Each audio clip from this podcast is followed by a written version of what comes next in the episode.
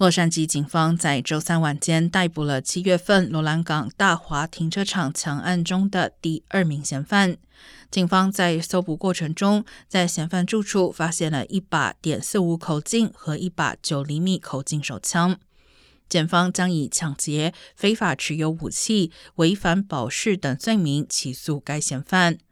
目前他被关押，并且不予保释。警方并未说明是否找回了被抢走的劳力士手表，而另一名嫌犯在八月十二号时已经落网。